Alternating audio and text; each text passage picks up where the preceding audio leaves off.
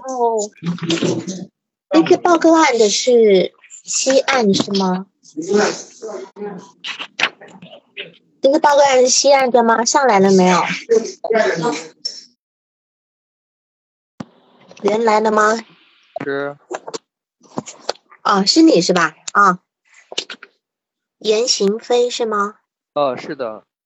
好，你把你的案例大概介绍一下好吗？好的，好的。呃，王老师晚上好，然后各位同道晚上好。你好，嗯。呃，来访者二十六岁，家庭成员有都是郊区的农。大哥、二哥的情况主动前来这个求助。来访者的这个他的起因是在半年前，他一时工作上台一表演时突发紧张、发抖、惊慌头晕等，没办法。事后遇到三位男同事开玩笑说他有。帕金森症，呃，来访者，我们知道对方是开玩笑，但内感觉，嗯，导致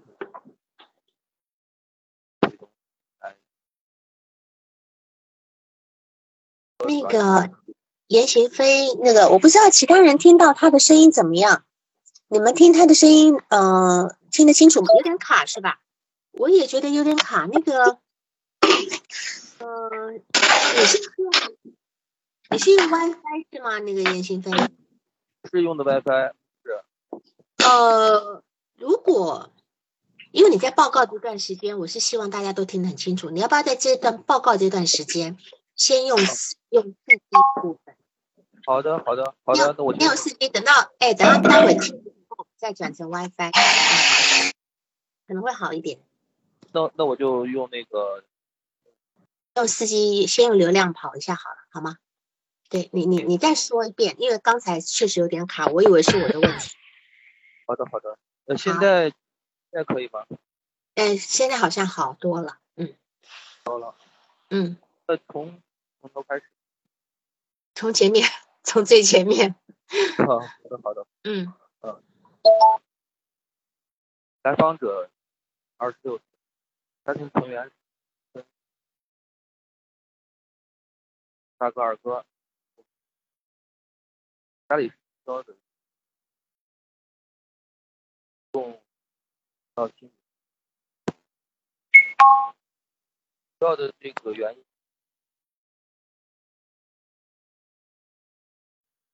等一下，那个严行飞，你是不是在报告你的案例的那个部分？是从你的报告对吗？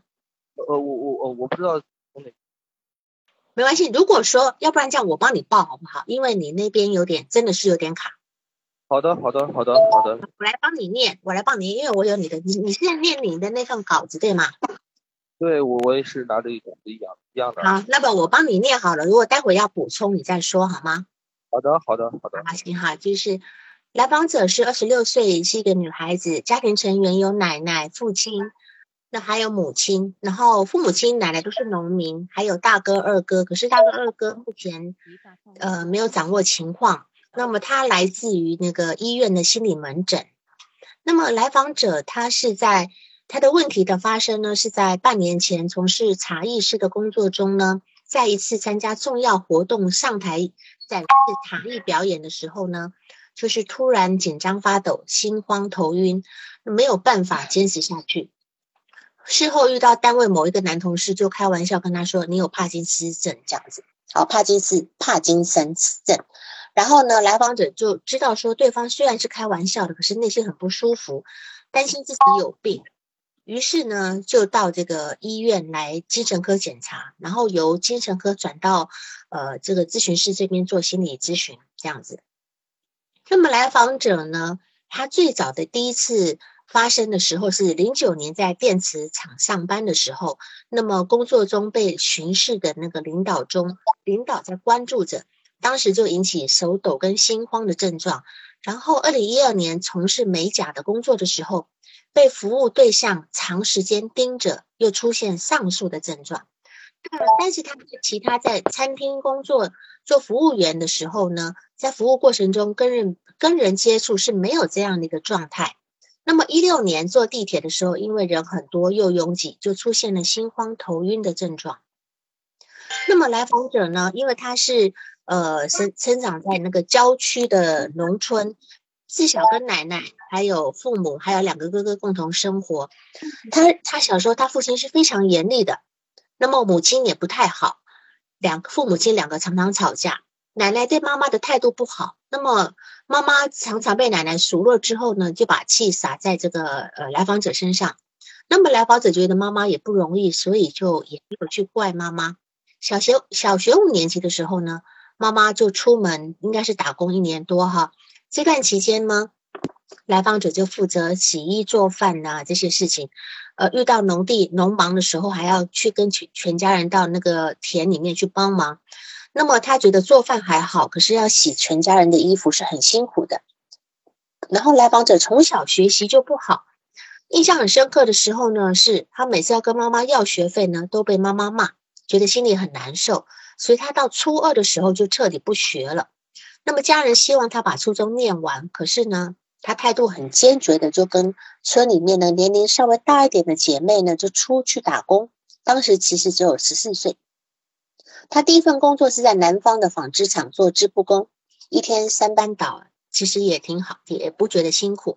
后来又在电子厂、餐厅、美甲店做过，短的几个月，最长的一份呢，就是后来只是这份工作茶艺师哈，从一六年做到了今年年初。他他呢是比较喜欢这份工作的，觉得有点古韵哈，可是因为出现这种症状，就就做不成了。那么他来咨询之前去了北京，想要学护肤美容，可是在现场实习的时候呢，在在做脸的时候又出现上述的这些症状。他想不明白的是说，那个客人呢都闭着眼睛，为什么我还是没有办法放松下来？于是他就放弃了，就回来想说把问题解决了以后再说。那他的人际关系呢？他有三段的恋爱经历，初恋是跟餐厅的男同事谈了两年。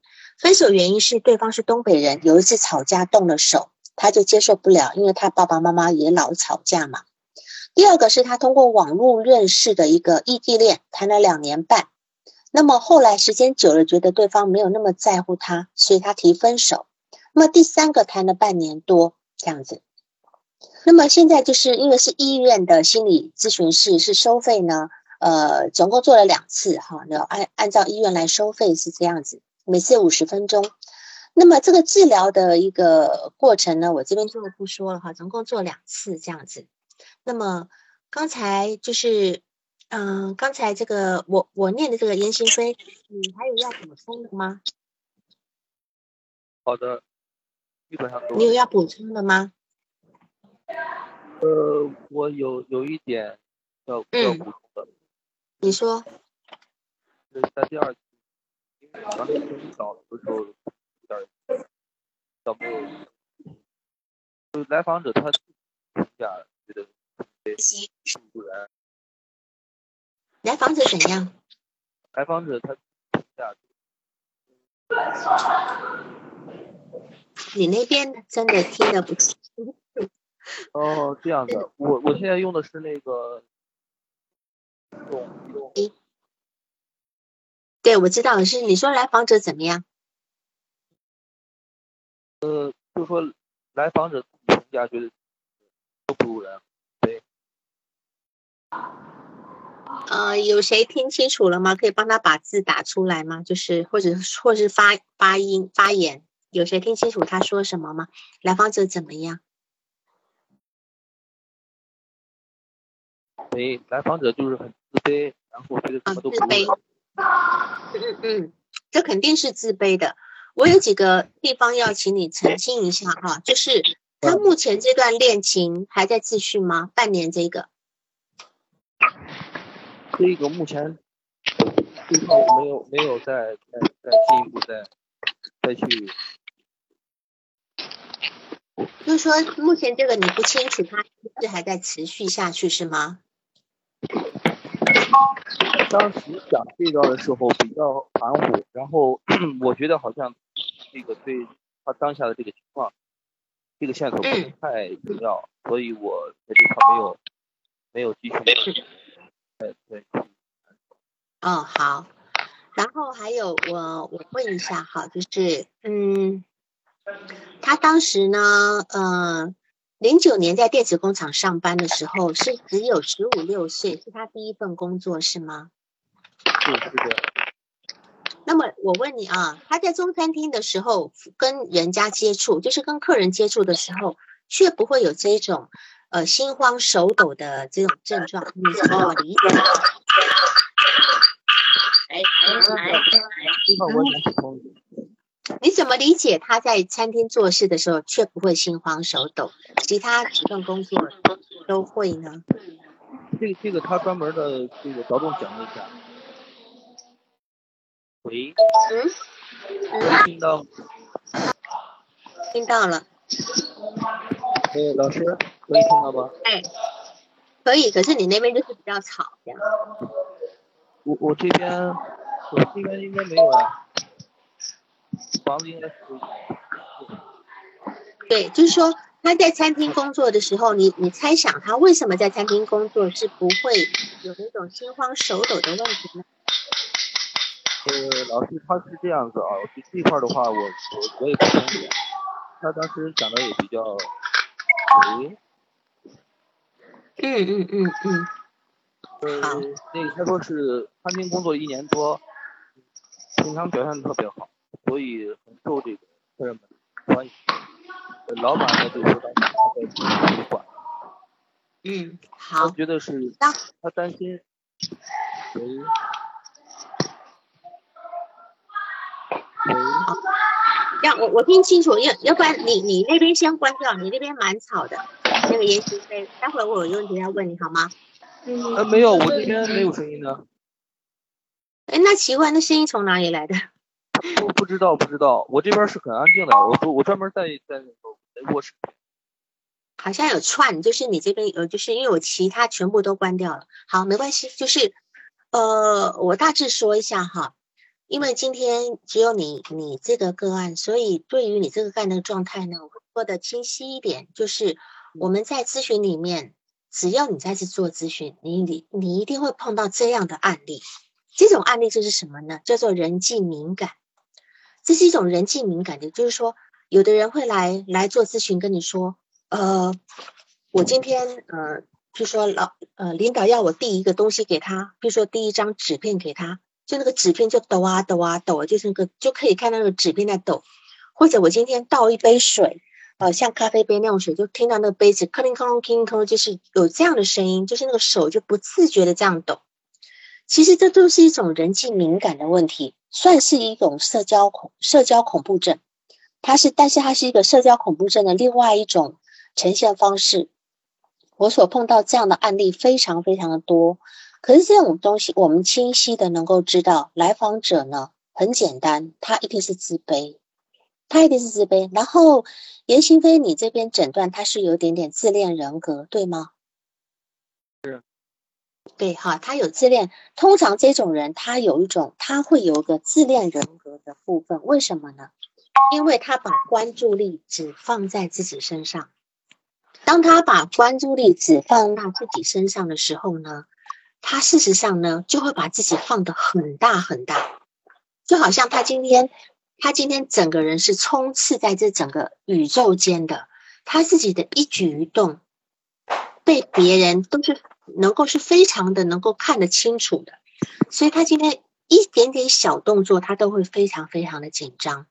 所以当时我就我问呃严行飞，就是说为什么他在做餐厅的工作不会啊？比如说他做。他做茶艺师，当在演示茶艺的时候会；他在做美甲的时候，被客人盯着的时候，他也会；他做工厂女工女女工的时候呢，领导访在视察，他也会。这领导其实站在他身边看他，也不一定就完全去看他，他也会。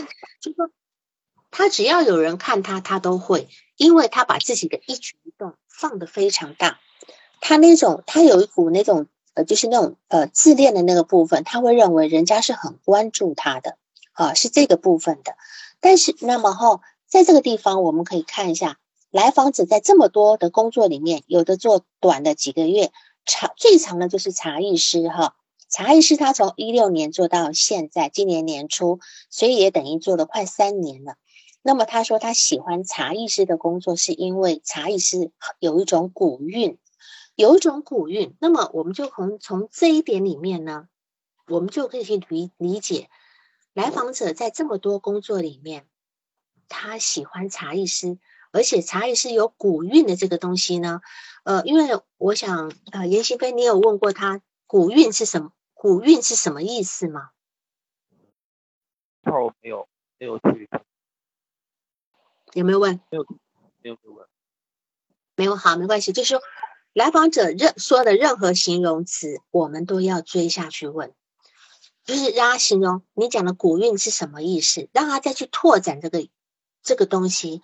那么对于我的假设，就是我只能够用我的假设来猜测他讲的古韵是什么意思，就是看起来很有气质，对吧？然后看起来就是那种比较稍微有点点高大上的那种味道啊，就是呃很有气质，然后感觉上不并不是一个只有初初初中二年级毕业的一个状态，所以那样的一份茶艺师的工作带给来访者一种自尊感。所以他喜欢做这样的工作，而且又是在一个非常优雅的一个环境里面，他感觉上古茶艺师，茶艺师也也沾了一门师的这个字嘛，对吧？所以会让他是非常有有呃有有自尊的部分的哈。所以这个地方呢，嗯，怎么讲？就是像嗯，看一下啊，就是因为自恋的人呢，自恋。一种自恋、自恋的那种个体呢，他十分在意自己在别人眼中的形象。那么茶艺师的工作可以给他带来那样的一个自尊，但是呢，通常这样的人他有一个问题点，就是他常常觉得自己是名不符实的，他担心自己名不符实而会遭受到贬低，所以当他感觉到心里有不妥的时候。有一种不确定感的时候呢，他那种焦虑就会行之于外，行之于外的部分就会开始有点，呃呃，就是颤抖的这个部分。然后最最普通的颤抖一般是在手，呃，就是手手的部分。我曾经有一个好几个案例，他们各式各样的颤抖。有一个是一个护士，他打针，他就是他就是不敢打，他就是会颤抖，尤其是尤其是面对比较有，他说面对，因为他做的是那种。他本来是在呃三甲医院嘛，哈，三甲医院很就很热闹。我我随便举个例子，类似类似那种，比如说呃，在什么呃九院啦，呃，在什么瑞金医院这种。后来他换到一个就是那种呃国际跨国企业的那样的一个医院里面，待遇很好。可是那边来的来的呢，都是都是就是比较有身份有地位的。他开始就出现这这种状态。他本来在原来那些医院、地方医院的时候呢，他打针是打得非常好的。可是他他到了一个比较高档的医院以后，他开始就没办法打针了。就是面对那些来的人是比较有身份地位的时候，他的手就开始抖了，他就再也没有办法帮来帮客人打针了。那这也是因为他在面对这些觉得比较权威的人的时候呢，他内在的那种。自己其实不是那么好的那种状态呢，他觉得好像被人家发现了，所以他就很难受。那通常我们自恋行为的人呢，自恋的人格我们可以分为薄脸皮自恋跟厚脸皮自恋嘛。但是不管呃是怎么个分法哈，自恋者都有一种共点共同点，就是他担心自己不够优秀而会蒙羞。然后会会会呈现一种懦弱的一个状态。那么这个来访者这个地方呢，它是一种薄脸皮自恋，就是薄脸皮自恋是一个比较内在的一个部分。他内在其实对自己有很高的要求，他总觉得自己是不蛮还蛮不错的，好，但是还有很多的那种，但是还是有很多很自卑的部分。这两个都是交叉的，觉得自己又自卑又觉得自己是可以做好的部分。那么厚脸皮自恋就是一个外放的。那种状态就是很张扬，完全不在乎别人怎么说他。好，那那样的，那现在因为呃整个社会的发展哈，自恋型人格现在是越来越多的。那么呃，我们该这样讲，因为最近嗯这几年呢，整个呃亚洲这一区哈是非常流行阿德勒的学说的，尤其阿德勒的在呃大陆这边有翻译什么被讨厌的勇气啦哈等等的这些，还有一些自卑自卑与超越是阿德勒的最简呃最清晰的书哈。那么阿德勒的这个部分呢，呃，我从我从呃就是。我从这个个案里面呢，我去把阿德勒的这个学说带出来，因为这个个案其实很不困难，很简单，但是我们要明白它背后的一个心理动力动力学原因。那么我先把这个个案先讲一遍以后呢，我再来讲一下阿德勒的这个部分。就是说，这个来访者，你看他，他呢，他开始有症状的时候，他是有闺蜜陪他去精神科检查的，那么就表示说，这个来访者他的。呃，人际交往是没有问题的，因为他当时也是跟他嗯同村的人一起离开学校，然后去去去工作，所以这个人是就是私下的一些呃人际交往没有问题，所以他不是那种典型的那种社交恐惧症。典型的社交恐惧症，他可能就是连很普通的社交都有问题。但是这个来访者他是有办法建立跟人家建立比较亲密的私下的关系的哈。这个地方我们就排除掉他这个部分，他的问题来自于权威，他他的他的呃人际敏感的状态全部都是在权威的地方。就像有些人，他今天上台演讲，突然他会整个脑子一片空白。然后完全忘稿子，但是他私下跟朋友在说话的时候，他又非常的，呃，非常的呃落落大方哈，这种也是一种呃权威恐惧的一个部分，好，或者是呃有的人每逢每逢呃真正要考试的时候，他可能有问题，他就没有办法好好的去去处理好，这个也是一个权威的权威恐惧的部分，但这个部分还有另外一个。另外一个一条线会拉出去，就是俄狄浦斯情节。就是俄狄浦斯情节，当你当你觉得你的俄狄浦斯情节没有过好的时候呢，有可能你在面对权威这一块呢是会有困难的，你会让自己总是挫败。这个这个不在我们今天讨论讨论的范围之内。然后来访者呢，他有一个比较特殊的现象，就是说他从小呢就睡觉不喜欢闭眼睛。会觉得恐慌，那么从这一点来讲，是他非常特别的一个点，就是说他从小除了睡觉就不喜欢闭眼睛了。那么一一定是我们要在这个地方，我们要特别去澄清：如果今天房间只有你一个人，你累了，你能够闭眼睛吗？还是说只是有只要有人在身边，你就不能闭眼睛？这个是我们要去澄清的部分，因为他说只有睡觉就不喜欢闭眼睛嘛。那我还在澄清那个。他的那个场景，那么我觉得是应该是旁边有人的时候，他不敢闭眼睛的。那么，因为他觉得闭上眼睛以后呢，他就不知道外界怎么看他了，他就不知道他今天处在怎么样的一个被评价的环境下，所以这个人一定是非常的关注周遭所有人的反应，他有一种牵连的可能，就是周遭任何人的。呃，一举一动，一个眼神，他都很可能会跟自己关联在一起。如果说这个东西再严重一点，我们就叫做，我们就会叫做那个，就有一个叫做叫做呃，有一个精神分裂症的一个叫牵连观念，一个牵连观念哈，啊，关系妄想，对，就是也是个关系妄想，就是这个部分，但是他还没有，他应该是还没有到这么严重，但是他应该是非常。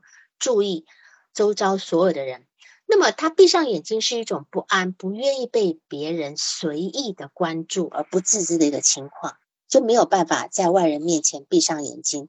那么历史上有一个很有名人叫张飞，我们知道张飞睡觉是不闭眼睛的，他是睁着眼睛睡觉的。那么张飞是因为他总觉得有人要杀他，他时时刻刻担心有危险，所以他睡觉不不闭眼睛。然后其实。不闭着眼睛这个部分是很多很多呃，这个这个呃很多飞呃动物是有这种情形的，像海豚，还有在迁徙中的鸟类，它在飞行当中，它们采取的是睁一只眼闭一只闭一只眼的方式在睡觉，因为譬如说我今天闭上左左眼的时候，我是让右脑休息；我今天闭上右眼的时候，是让左脑休息。海豚还有那些在迁徙的那种鸟，它们正在飞行当中，都是采取这个方式的。所以它们都是为了要让自己处于一种时时刻刻警觉的状态。那么海豚为什么要睁一只眼闭一只眼睡觉呢？因为海豚它是一个群居的一个，它是动物，它是群居的动物，它必须随时警惕着自己不要脱离他的团队，所以他会睁一只眼闭一只眼睡觉。他们的用意都是一样的，就是有一种时时保保持警惕，时时要防御这种不安全感。然后这个来访者他有强烈的不安全感，那么这个不安全感怎么来的呢？我们来看他的从小的一个生活哈，就是他的妈妈，他的妈妈脾气不好，常常会对他发脾气，而且把把这个自己呃，就是把奶奶对他发的脾气转发到来访者身上，然后爸爸又非常的严厉，所以他在一个。他的这么一个呃简单的一个案例里面呢，事实上我们比较没有听到这来访者，呃，在从小生活里面能够被呵护的部分，尤其他最害怕的部分是，呃，每次要跟妈妈要学费都会被妈妈骂，他心里很难受，所以这个也导致他到他不想学，不想学习，甚至在呃初中二年级都不愿意把他把初三读完就走了，就坚决的要走了。那么这个地方我们可以看哈，这是来访者他人生中第一个挫败，就是辍学。初二就只等于只有拿到一个小学毕业的一个呃学历而已哈。那么但是事实上呢，这种呃嗯这种这样的一个辍学一个挫败呢，其实对于他整个人的一个自我的一个强度是有影响的。所以他后来尽可能，你看他是找到。最喜欢的是那份茶艺师的工作，因为那份工作可以掩饰他内心的那份自卑，不被妈妈疼爱或不被爸爸呃认可的那样的一个环境里面，自己什么都不是一个状态。那么他去用一个茶艺师的这么一个一个身份，想要去弥补、去补偿这个部分，但是事实上他内在还是空虚的，内在是空虚的。当当当他要演示这个茶艺师的这个这这个一一些呃，就是一些水平的时候呢，他过不了自己那一关，他过不了自己那一关，所以他在那边就出现手抖的一个状态，抖到连他的同事都可以看得看得出来这样子。对，那么他在做这个，譬如说他跑到北京想要去做护肤美容，可是呢，北京。他在实习的时候又出现这样状态，他自己都觉得奇怪了。为什么？为什么客人都躺着闭着眼睛，可是我居然还会抖？你们能够理解这个状态吗？言行飞，你能够理解吗？这块我不太理。啊，你不理解是吧？因为，因为这个来，因为这个人是躺在那边，只是闭着眼睛，可是呢？首先，这个躺着躺着这个人是随时可以睁开眼睛的。再者，躺着虽然闭着眼睛，可是对方仍有想法呀，对方能够可以在心里评价他呀，他是他就没有办法放松下来。他面对这么近距离的这个接触他，那么为什么在他在餐厅却不会呢？因为餐厅我们知道，餐厅那种服务的工作，大家都是坐在那边吃饭，没有人会跟他脸对脸的，除非点菜。他点菜的时候，他可以，他可以手盯着本子写东西，他也不用跟对方，对吧？所以餐厅那种工作是非常动态的，餐厅里面也是很嘈杂的这个部分，他就有很多可以防御跟呃可以掩饰的地方，所以他不会，他在餐厅就不会紧张，是这样的一个状态。按照一个工作，我们可以感受到那个部分，像这个护肤美容，一定是一个很安静的一个一个环境里面，那么。我们在这个我们要做一些鉴别诊断，就是他今天呢，呃，在谈恋爱的时候，因为第一个男朋友动手了，所以他就离开这第一个男朋友。然后呢，这个地方我们就可以排除他是一个受虐人格，因为他有主动离开坏的关系的能力。但是第二段关系呢，他说异地恋谈了两年半，他觉得对方一开始对他很好，时间久了就没有感觉，就没有像以前那么在乎他。他就提分手了。那我们我们有很多人都谈过谈过恋爱的吧？两年半之后，绝对没有办法跟刚开始的时候那样去比较了哈。那个时候两年半以后，一定是慢慢淡掉的。可是呢，他还是要以前最早最早开始谈恋爱的那样子被在意的那样的一个要求。那所以。他今天就觉得对方不爱他，不在乎他，他就提分手。其实这是他一种自恋的需求，他这份自恋的需求，他忽视掉了现实的那个部分，就是你们又是异地恋，然后又是一个谈了两年半，可能大家都已经热情归于平淡了哈，他也没有办法接受这样的一个部分，所以这个地方呢，我们就可以看到他，他有一个部分是跟现实脱离。他的他的那种评价系统是跟现实脱离关系的这个部分，那么就是当然呃，咨询师他担心来访者是不是有器质性的病变，所以让来访者去医院做相关的排查嘛哈。那么你对他的人格发展水平是诊断为神经症水平对吧？然后你的一个。一个你的移情跟反移情里面写到的这地方写的蛮仔细的，就是说你觉得来访者他是言谈举止很得体、很积极、很热情，给人一种很努力向对方展示最好一面的感觉。然后你的反移情是你也想要做到最好，不要辜负对方的信任。你们两个这样这样的互相的感觉，就在一种彼此的投射性认同里面，因为。他要把自己最好的那面呈现给你，所以你接受到这个部分的时候，你也可以感受到他对你的要求，所以你也要尽力做到最好，不要辜负他。那事实上，这这是你做出来的事情，同样也是他对很多人的要求，如同他对那个网恋两年半的那个男朋友的要求，就是你他他希望人家能够这样对他好，但是你要知道。他那种好的感觉是做出来的，就是你你可以感觉，你可以感受到的，你可以感受到他是刻意要做出来展示给你看的，对吗？林俊飞，是的，你很明，你很清晰的感觉到他是刻意做出来的，而不是说他很自然而然的流露出来他本身的那种优点，而是刻很有刻意的那个部分。那这个部分也是一个。自恋型人格的一个特征，你会看到他很、很、很，我们也不能说矫情啦，就是你会感觉到他那种修饰的部分是很多的。那么你的督导问题就是说，这两次咨询有什么忽略的地方，对吗？嗯，是。哦，他还会来第三次吗？呃，好像可能会，可能脱落了，因为我上次没有来。嗯嗯嗯，好，没关系，因为这种来访者其实很难留得住，为什么呢？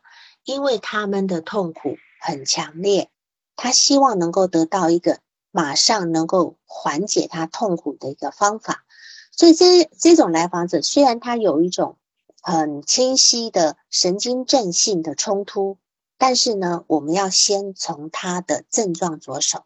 他的症状呢，就是因为他手抖，他没有办法，他连日常的工作他都不能应付，所以最好这样的工这样的来访者，我们最先一定要搭配一些行为疗法，一定要搭配一些行疗法，然后告诉他你你现在因为手抖，手抖的原因在哪里？你让他先知道自己手抖，因为我们已经排除掉了，排除掉了这个呃生理生理原因的嘛。一般这种手抖呢，有有分病理性的手抖，这种叫震颤嘛。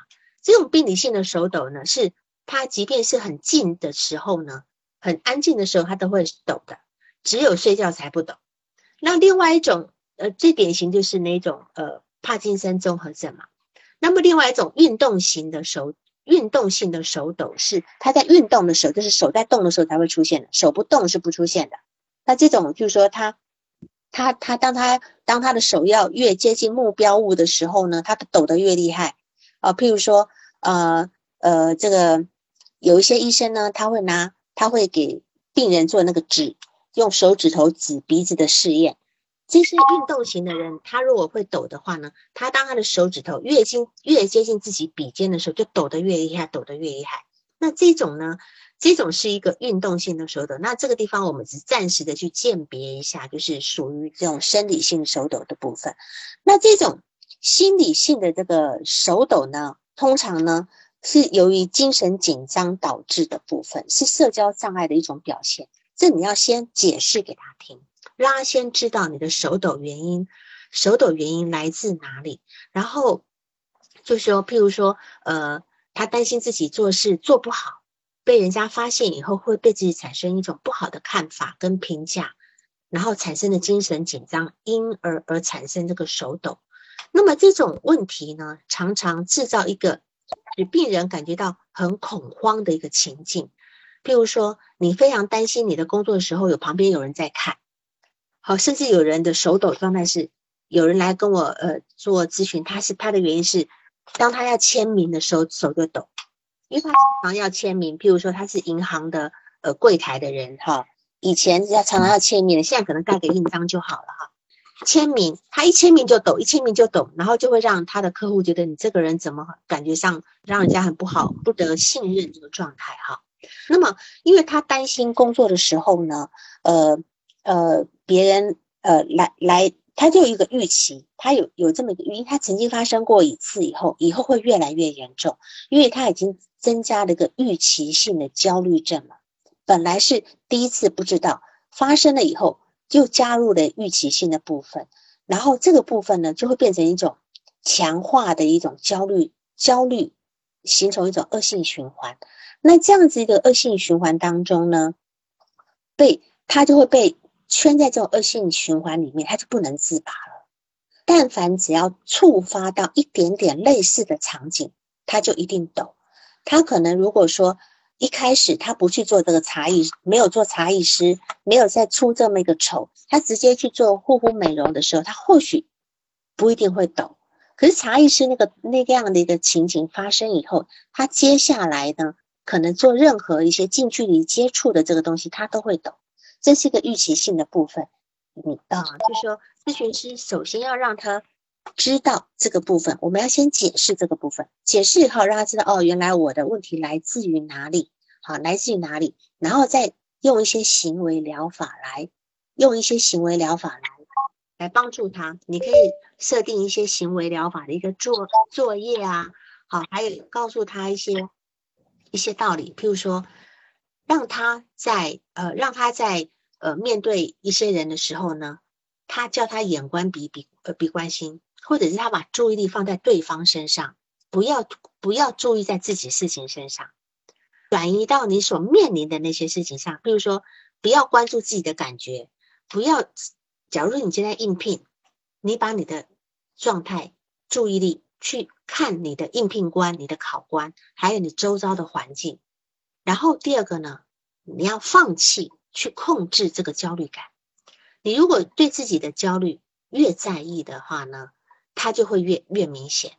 好，因为这个这个东西是一个是这这个是一个副交感神经的一个问题，是你控制不了的一个问题。就像脸红一样，很多人一样是用脸红的问题来做咨询。他说：“我怎么消除我的脸红？”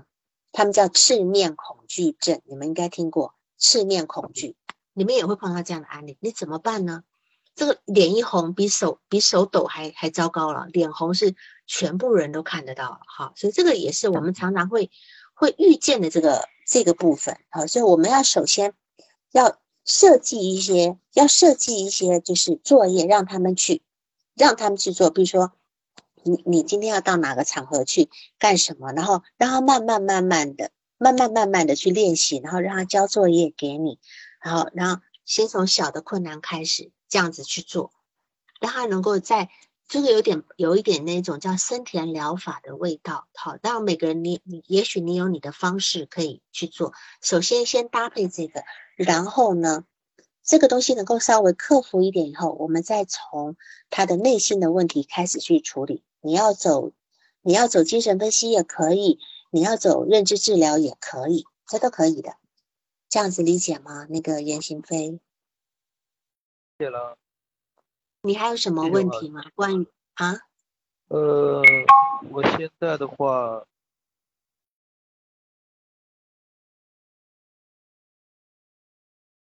现在怎么了？没有了吧？没有了，因为我不是我刚才那个，我之前把问问题整理了一下，但是基本上都涉及到了。是哈，好。那么我现在就是因为现在这这种症状呢，说真的蛮多的哈。我像我刚讲的，呃，手抖也好，呃呃，口吃也好，或者是呃叫做脸红、赤面恐惧也好，这个都是因为自卑的一个问题。那么我现在因为还有一些时间，我就谈一下阿德勒的这个部分。阿德阿德勒最有名的文就是那个著作叫做《自卑与超越》哈。那么阿德勒的学说，近日在整个呃，就是这一两年来，在大陆也是非出版非常多的相关的一个著作。呃，除了自卑与超越以外呢，最普遍的就是叫做被讨厌的勇气。被讨厌。那么阿德勒呢，是是呃，从那个呃，有许多是那个。呃，从后后现后后后代哲学家跟心理学家所诠释出来的这些，所以阿德勒的学说又叫做个体心理学。个体心理，他着重在讨论一个人早年的生活的原型是如何影响到他后续生命的走向跟发展的。那么阿德勒为什么他会现在这么呃风行哈？那是因为他有非常多精辟且适合现代人的了解的观点。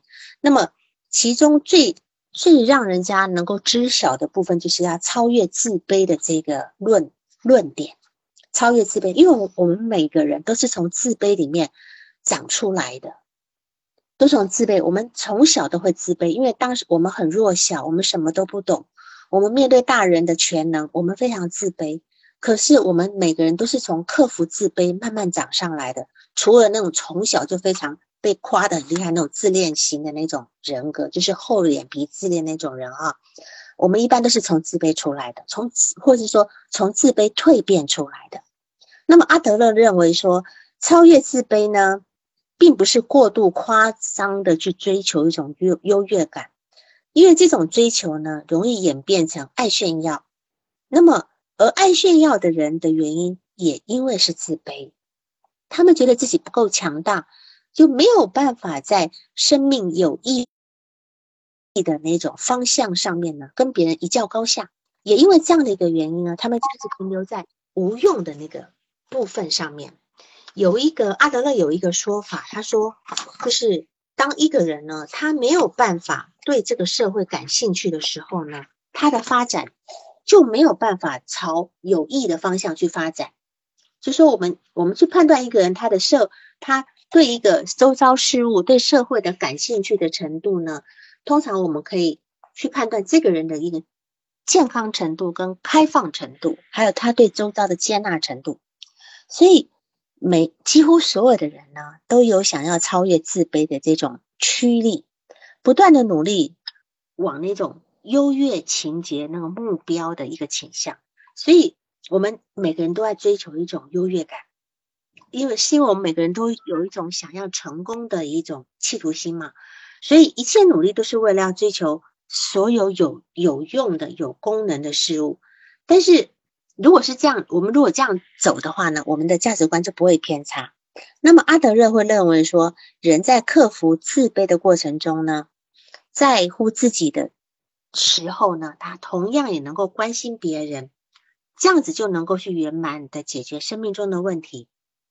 而如果说你对社会的兴趣不足的时候，也就是说你关怀社会的情怀如果过少，就停留在注意自己的部分过多的时候呢，你就没有办法形成一个呃呃一个统一感，好，也就会失去跟整个社群的连接。我们去看有很多有很多那种就是呃，比如说精神分裂的人。还有那种，我们不要讲自恋人格障碍，那我们就我们不说了哈。呃，譬如说那种反社会人格哈，他们其实并不在意社会的观感，也不在意他跟社会的连接的这种人。所以他们如果说失去跟社会连接的情况之下呢，他的心理跟生活都会停留在很没有用的那个面相，然后他们的他们没有办法去呃呃解决他真正的困难的问题，而且而且呢是要别人拉他们一把，然后一起生活下去的。所以呢，在这个一个稳健的人呢，如果一个真正稳健的人，他是不需要去总要去追求那种优越感的，也不需要去呃透过这些追求来弥补自己内心的那种呃。惭呃惭愧呀、自卑的部分，他们能够好好的去成为自己，这才是一个一个健康的一个生命哈。那么阿德勒他非常在意这个就是家庭的一个问题，还有家庭动力的问题。最重要的是他很在意家庭排行的问题，对于孩子这个呃就是家庭排行对孩子的影响，因为呃大陆这边都是一些好像呃。就是独生子女很多，所以还没有考虑到，大家没有注意到这个地方这个点。那么在其他地方、其他国家，他们非常注意到这个排行对于孩子的重要。像我们在咨询的这个临床上面，会发觉很多兄弟姐妹对于这个来访者的影响，有时候往往大于父母对来访者的影响。他可能一辈子都陷在跟兄弟姐妹的这个竞争的这个挫败当中。那么，阿德勒这个学说呢，他也强调要激励跟鼓舞生命的重要，就是让个体有勇气成为实现自我，还有付出行动，并能够在有命有用的那方面去去彻底执行到底。所以，阿德勒的学说，它也被称为勇气的心理学，是这样的。那么，我有一件很有意思的事情，就是他那本书什么？会被改编吧，被日本人改编改写，叫做《被讨厌的勇气》哈，就是我们通常我们通常都很怕自己被人家讨厌，尤其是自卑的人。像这个来访者，刚刚言行对的这来访者，他就是很害怕被讨厌、被贬低，所以他今天处处要防御这种被讨厌、被贬低的情况之下，所以他不敢在没有人的情况之下闭上眼睛，他无法让自己能够很坦然的。呈现在所有人面前，但事实上呢，他的一举一动都在别人的眼里。那么阿德勒被讨厌的勇气呢？有人就是开玩笑说，他是被弗洛伊德讨厌的勇气。为什么呢？因为当时阿德勒他串起来的时候呢，是要是要走出一条跟阿跟弗洛伊德不一样的道路。当年所有的人，包括科福特的自体心理学。也是跟，也还有那个梅兰妮·克莱因，他当年都是要跟都要顶着跟弗洛伊德对干的勇气，他们都要都他们都要被弗洛伊德讨厌的勇气才能够存活下来的，然后呢才能够去开创一个新的一个学说，就是而且他有一句话非常的重要，我觉得这里可以告诉大家，大家都应该把这句话放在心里，就是说。人生的重点呢，它不在于遗传了什么，而是如何去处理这个遗传。如何去处理这个遗传？我们不要呃自怨自艾的说：“哎呀，我是哦，我我妈妈没有给我一个好较好的外貌，我妈妈没有给没有留给我成为一个富二代。”的的状态等等等等的哈，就是说重点不在于你遗，或者是呃呃你遗传了，就我我遗传了嗯你的什么坏毛病啊，呃什么呃身体气质的问题啦，就是说我们的重点不在这个部分，而是我们如何去处理这个部分，处理这个部分。那么这个这个部分呢，呃如果说你除了这一点之外，我刚刚也强调过的，你要尽量对你的社会对周遭要感兴趣。譬如说，我先前有碰过一些抑郁症的人，抑郁症的人、焦虑症的人，这些人呢，他有很多部分是因为他把所有的所有的关注点都关注在自己身上。抑郁症的人虽然说很在意别人的评价，可是他的评价都是都是跟自己连接，所有他周遭所有的的个体的线都是跟自己拉在一起的。他就是一个木偶，被四周的人所有的牵扯着。那么，但是重点他还是在自己，对吧？那么焦虑症的人就是一直想要掌控所有的事情，掌控不了他就焦虑。那么我会给他们一些作业，尤其是抑郁症的人，他当他陷在一种状态里里面的，我会给他一个作业，我说：当你每天呢，你要你你呢要在搭地铁、在搭公交的时候呢，甚至在吃饭的时候，你要去听听看你周边的人在讲什么，你告诉我他们的对话。我会给他们留这样的作业，让他们去，让他们用全身心的去开始去，因为这是我留给他的作业，所以他会去做，他会去听听看别人在讲什么，因为他他们以前从来不关注周，从来不关注周遭的人，从来不关注周遭人的时候呢，事实上呢，他只会活在自己的象牙塔里面。那么我给了这么一个作业的时候，如果让他去听听看。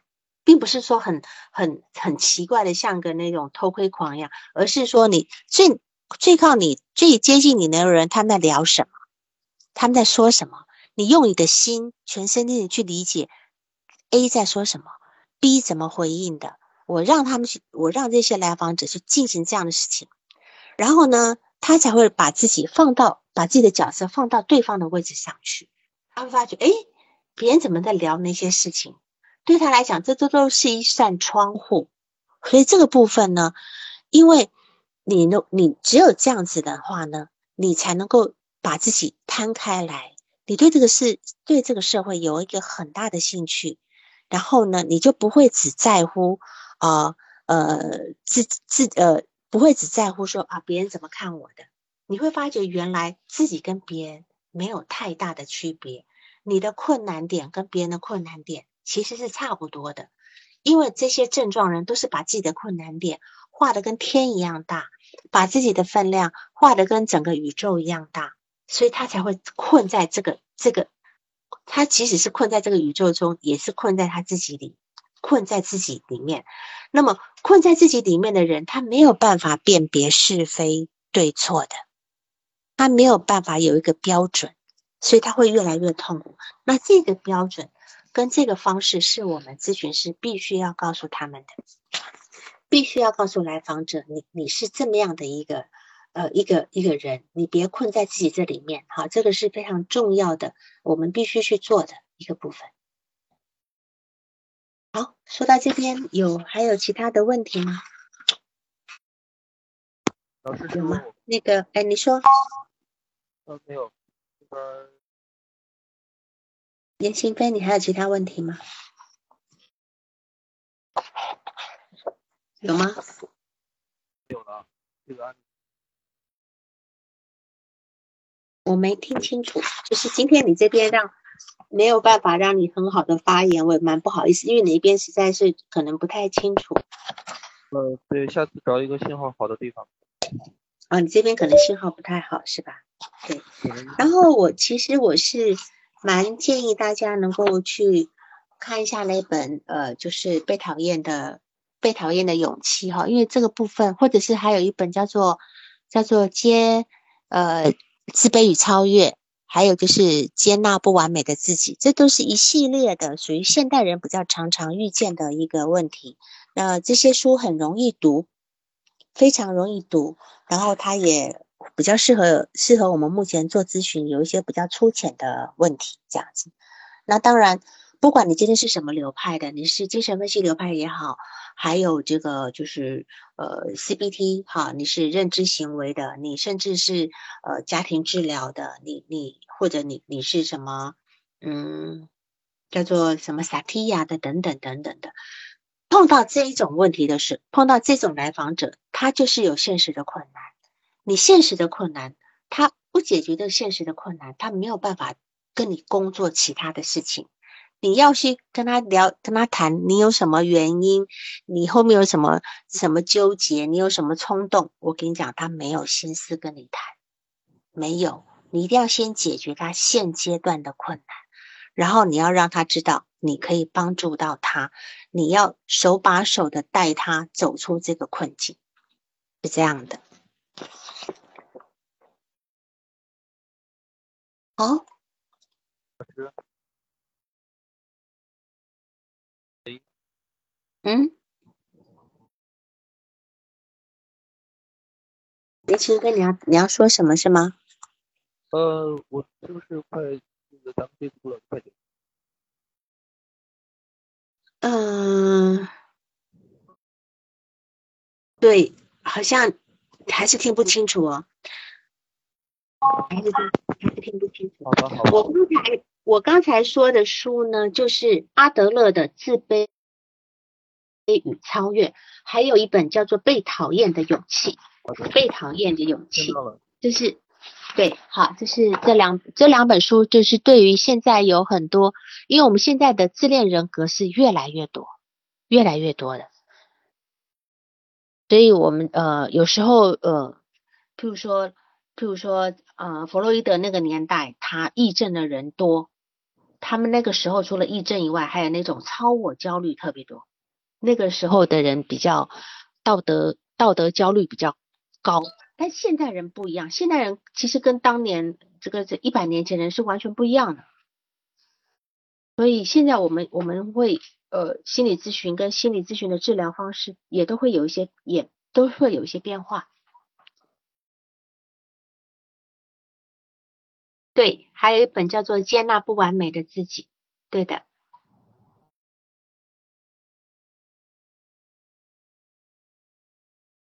这几本书可不可以推给来访者阅读？可以，因为它其实并不难。自卑与超越比较难，因为这是他的原文，呃，阿德勒的原文。然后被讨厌的自己呢，其实是日本的日本的心理学家整理出来的，很简单。甚至还有一本书是，呃，呃，这这个是日本的一个叫小仓广的一个。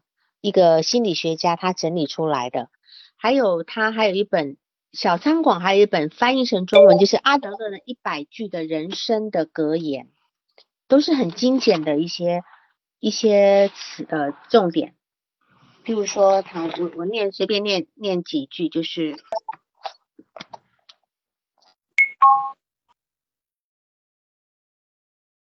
他譬如说，他讲到家庭，他有一句，这这个是呃阿德勒的原话，他说：所谓爱的任务，就是结交异性以及夫妻关系。正因为是人生最困难的任务，若能克服，相信能过着无忧无虑的人生。就是阿德勒有他很多就是很精简的那些语录，语录，呃，他有整理出来的这些。他说：“人生的三大课题，第一个是工作的任务，第二个是交友的任务，第三个是爱的任务。而且这些任务呢，是如果越拖延就越难解决。他的东西很很很白话，很好很好读的，好吗？